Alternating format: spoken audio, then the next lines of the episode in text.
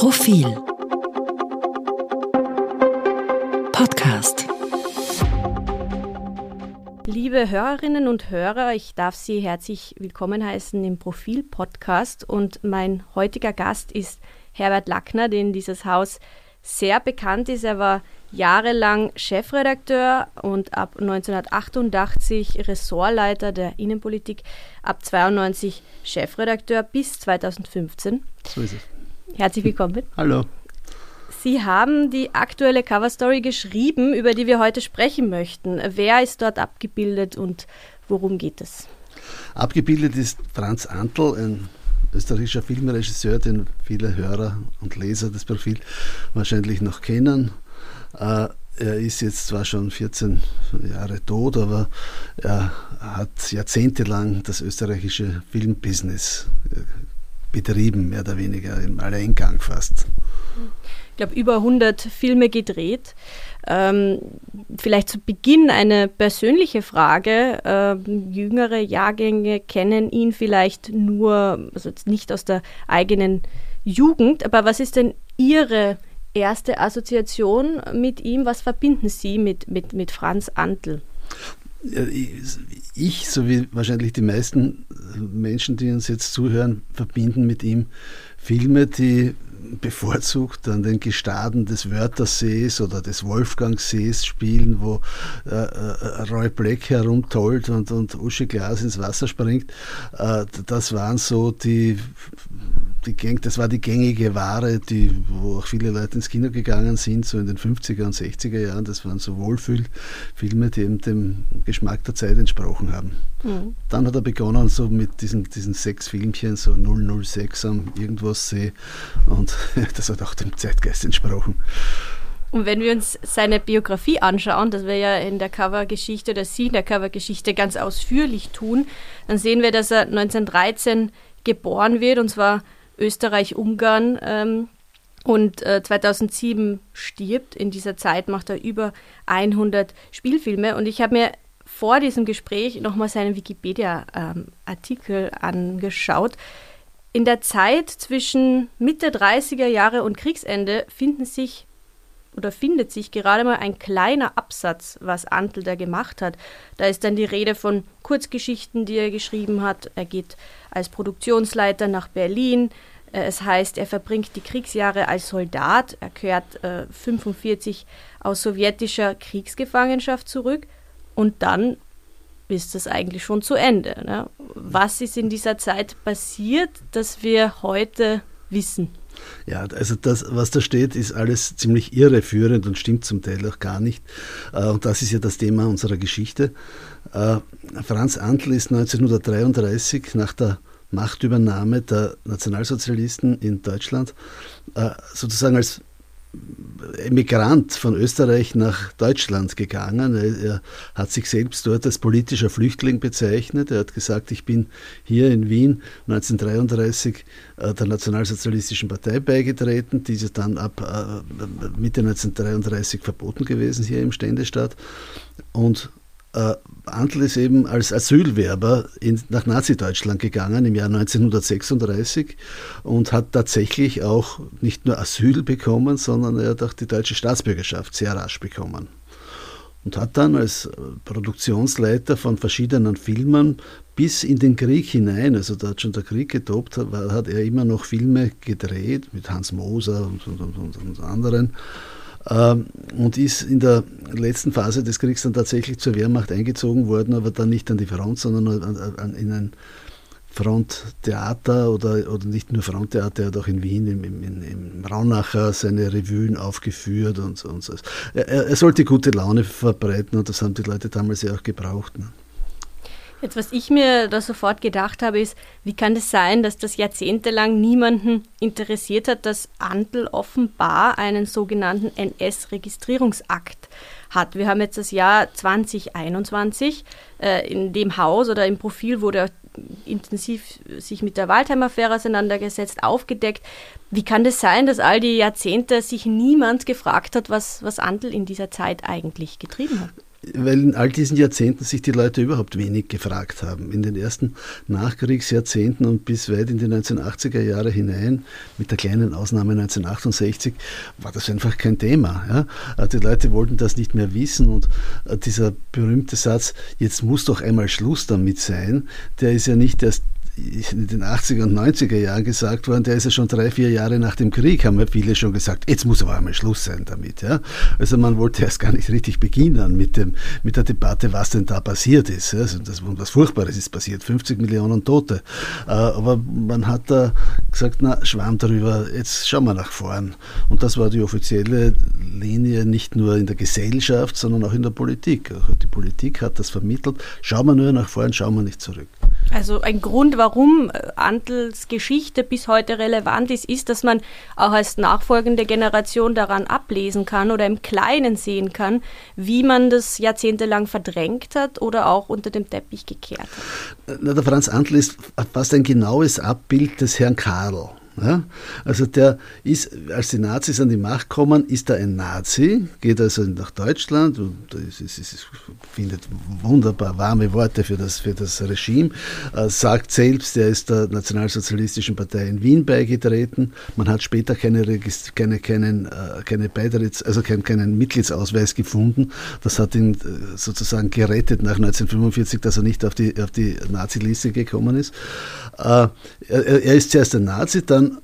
und bei Kriegsende geriert er sich dann als Widerstandskämpfer, sagt, ja, ich bin ja inhaftiert gewesen, äh, in, jetzt in, in, in, den letzten Monaten vor Kriegsende, äh, wegen meine, meine, meines antifaschistischen Verhaltens. Und auch das stimmt nicht. Also er ist inhaftiert gewesen, das stimmt.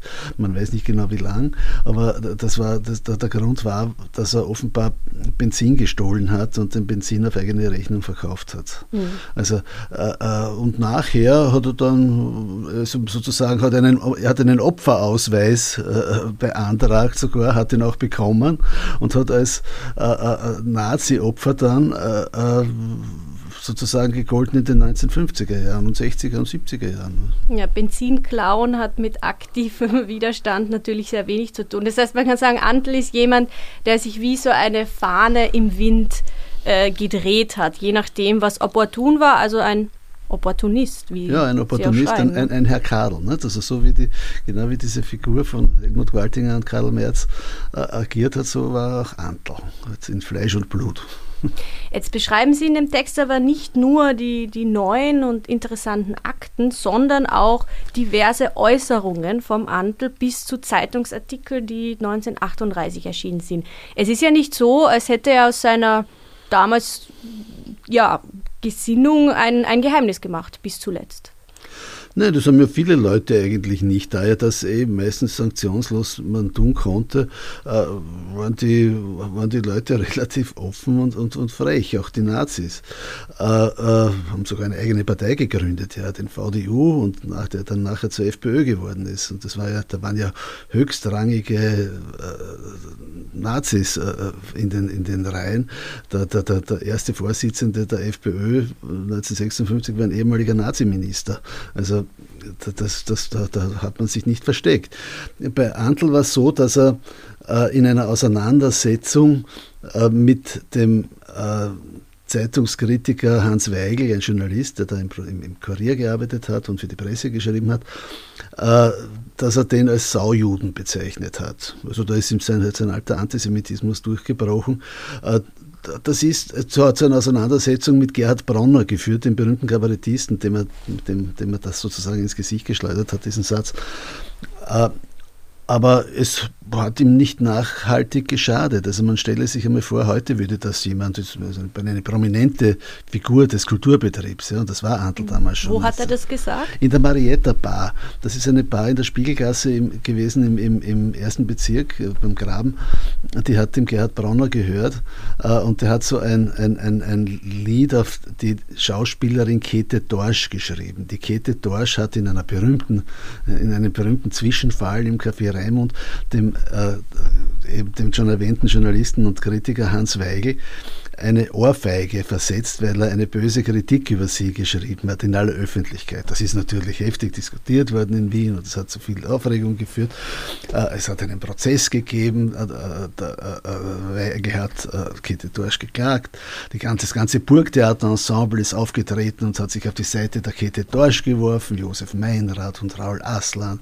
Raul Aslan, der Doyen des Burgtheaters, hat die Todesstrafe ganz theatralisch für den Hans Weigel gefordert, ja, weil er so böse Geschichten Wegen einer bösen Kritik. Ja, wegen einer bösen Kritik. Und äh, Bronner hat dann ein, ein, ein, sozusagen ein Schmählied, der hat sich auf die Seite des Weigel gestellt, der ist ja selbst erst aus der Immigration zurückgekommen, ebenso wie Weigel übrigens.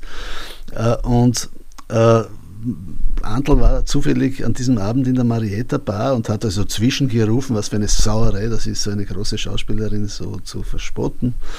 Äh, der Bronner hat ihn danach zur Rede gestellt und da ist dieser Satz gefallen, da, er, soll sich, er soll nicht diesen Saujuden Hans Weigel unterstützen. Und dann hat der Bronner gesagt, äh, bitte verwenden Sie so ein Wort nicht in meinem Lokal. Äh, es sagt ja niemand, dass sie ein alter Nazi waren, worauf der, der Antl dann geschrien hat, ich war ein alter Nazi und ich bin stolz darauf. Ja? Immerhin elf Jahre nach Kriegsende, da konnte man das ohne weiteres sagen. Äh, äh, hat auch keine besondere Auswirkung in Österreich gehabt. Er hat dort weiter Filme gedreht. Äh, Im Ausland haben Zeitungen darüber geschrieben, aber in Österreich hat es eigentlich keinen, keinen, keinen besonderen Wirbel gemacht. Hm.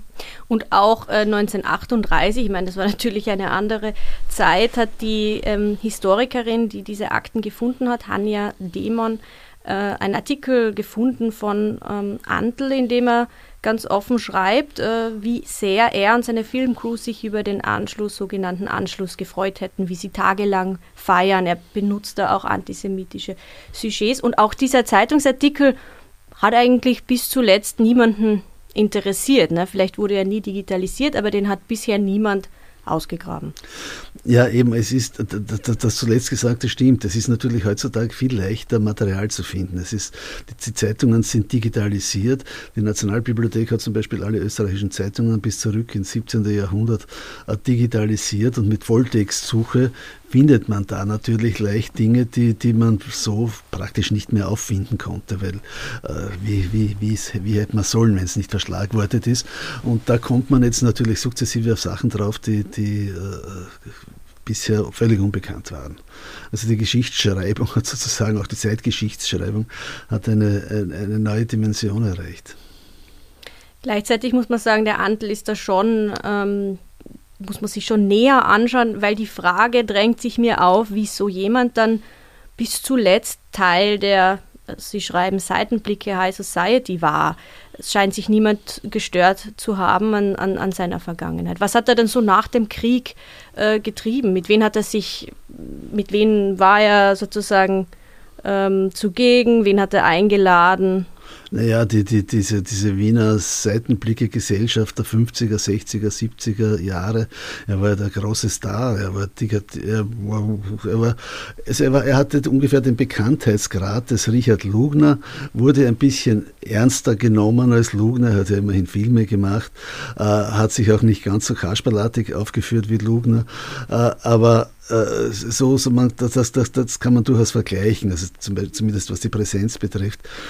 Und da waren alle da natürlich, die Schauspieler und der Bürgermeister und die, also da waren, war alles zugegen, was halt eingeladen wurde. Und es gab immer, er hat ein sein, sein Trademark war das Krautfleisch. Also er hat da in, seinem, in seiner Villa hat er immer Krautfleisch gekocht und das, soll, das war ganz berühmt. Und das soll so ja, gut Sie erwähnen die Krautfleischpartys. Die Krautfleischpartys hat und das ist ein, ein Fixpunkt im Jahreskreis gewesen. Und, und, ja, gut. Und Antl stirbt dann 2007. Davor ähm, sagt er, er hätte nicht gedacht, dass er so alt wird. Er stirbt, in einem alten Seniorenheim in, in Wien-Währing. Und ist jetzt vielleicht eine etwas schwierige Frage, aber was würden, was würden Sie ihn denn fragen heute, wenn, wenn Sie nach dieser Recherche mit ihm sprechen können? Ich würde ihn fragen, was Ihnen denn an den, an den Nationalsozialisten so gut gefallen hat damals? dass man, dass man seine, seine eigene, ist ja ein Wiener, dass man seine Stadt verlässt und in ein anderes Land geht äh, und dort, äh, äh dort dann leben will, weil dort die Nazis sind. Wie ist er auf diese Idee gekommen? Was hat ihn an, an denen so imponiert? Hat ihn nicht gestört, dass die äh, äh viele Menschen ganz entsetzlich behandeln, dass die die quälen und in Konzentrationslager werfen oder und umbringen? Das war ja damals alles schon bekannt, 1936, als er dorthin gegangen ist. Es gab schon die Nürnberger Rassengesetze. Also es ist ja nicht so, dass sich die besonders verstellt hätten.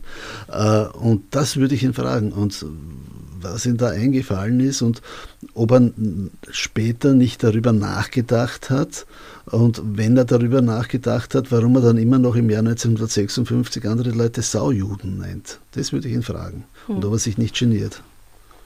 Jetzt ist zuletzt von Ihnen ein sehr, sehr interessantes Buch erschienen, äh, das dritte einer Trilogie, einer zeitgeschichtlichen, zeithistorischen. Das heißt Rückkehr in die fremde Heimat, die vertriebenen Dichter und Denker und die ernüchternde Nachkriegswirklichkeit. Da geht es um verschiedene Biografien, wo man sagen kann, komplett konträr zu dem, über das wir heute sprechen, über Antl. Es geht um Willy Brandt, Bruno Kreisky, Bertolt Brecht.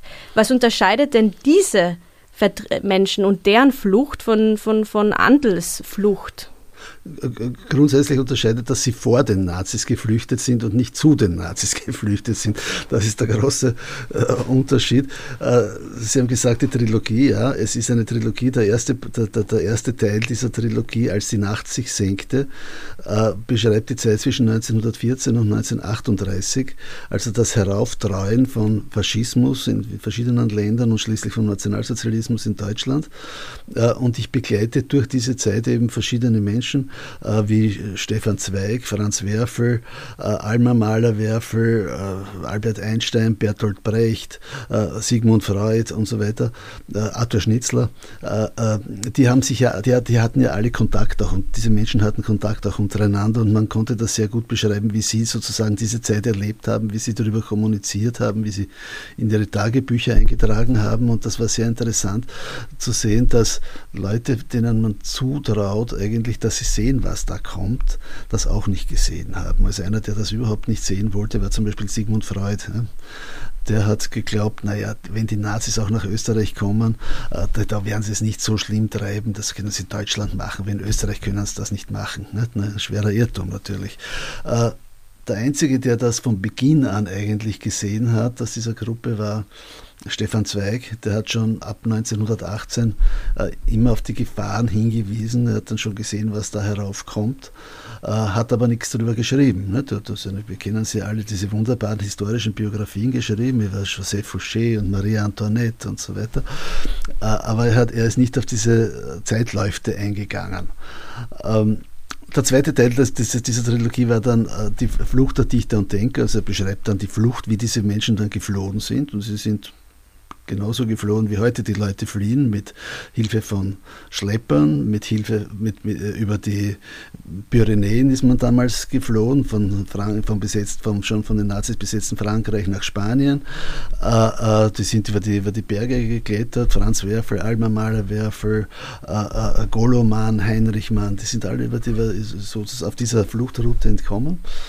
Äh, und der dritte Teil, der eben jetzt erschienen ist, ähm, Rückkehr in die fremde Heimat, beschreibt dann die Zeit nach 1945, als diese Menschen, auch Bruno Kreisky, Willy Brandt, Sie haben schon erwähnt, als die nach in ihre Heimat zurückgekehrt sind nach 1945, meist erst in den 50er Jahren, und äh, wie unwillkommen sie eigentlich alle waren. Ja, sie, haben, sie waren ja eigentlich Opfer, ihre Angehörigen wurden, viele ihrer Angehörigen wurden ermordet, ihre Wohnungen wurden arisiert oder kaputt sie haben ihre Häuser nicht zurückbekommen, sehr oft. Karl Farkas hat jahrelang äh, prozessieren müssen, bevor er sein, sein Haus in, in Edlach an der Rax zurückbekommen hat. Äh, sie sind also wirklich nicht gut behandelt worden. Und die hier gebliebenen, die sehr oft an diesen äh, Schandtaten beteiligt waren, die haben sich dann selbst als Opfer gefühlt. Ja? Die haben gesagt, wir haben doch da alles, was wir da hier mitgemacht haben, dieser Bombenkrieg und diese Lebensmittelknappheit und, diese, und, alle, und alle Probleme, die mit diesem Krieg gekommen sind, das habt ihr in der Immigration alle nicht gehabt.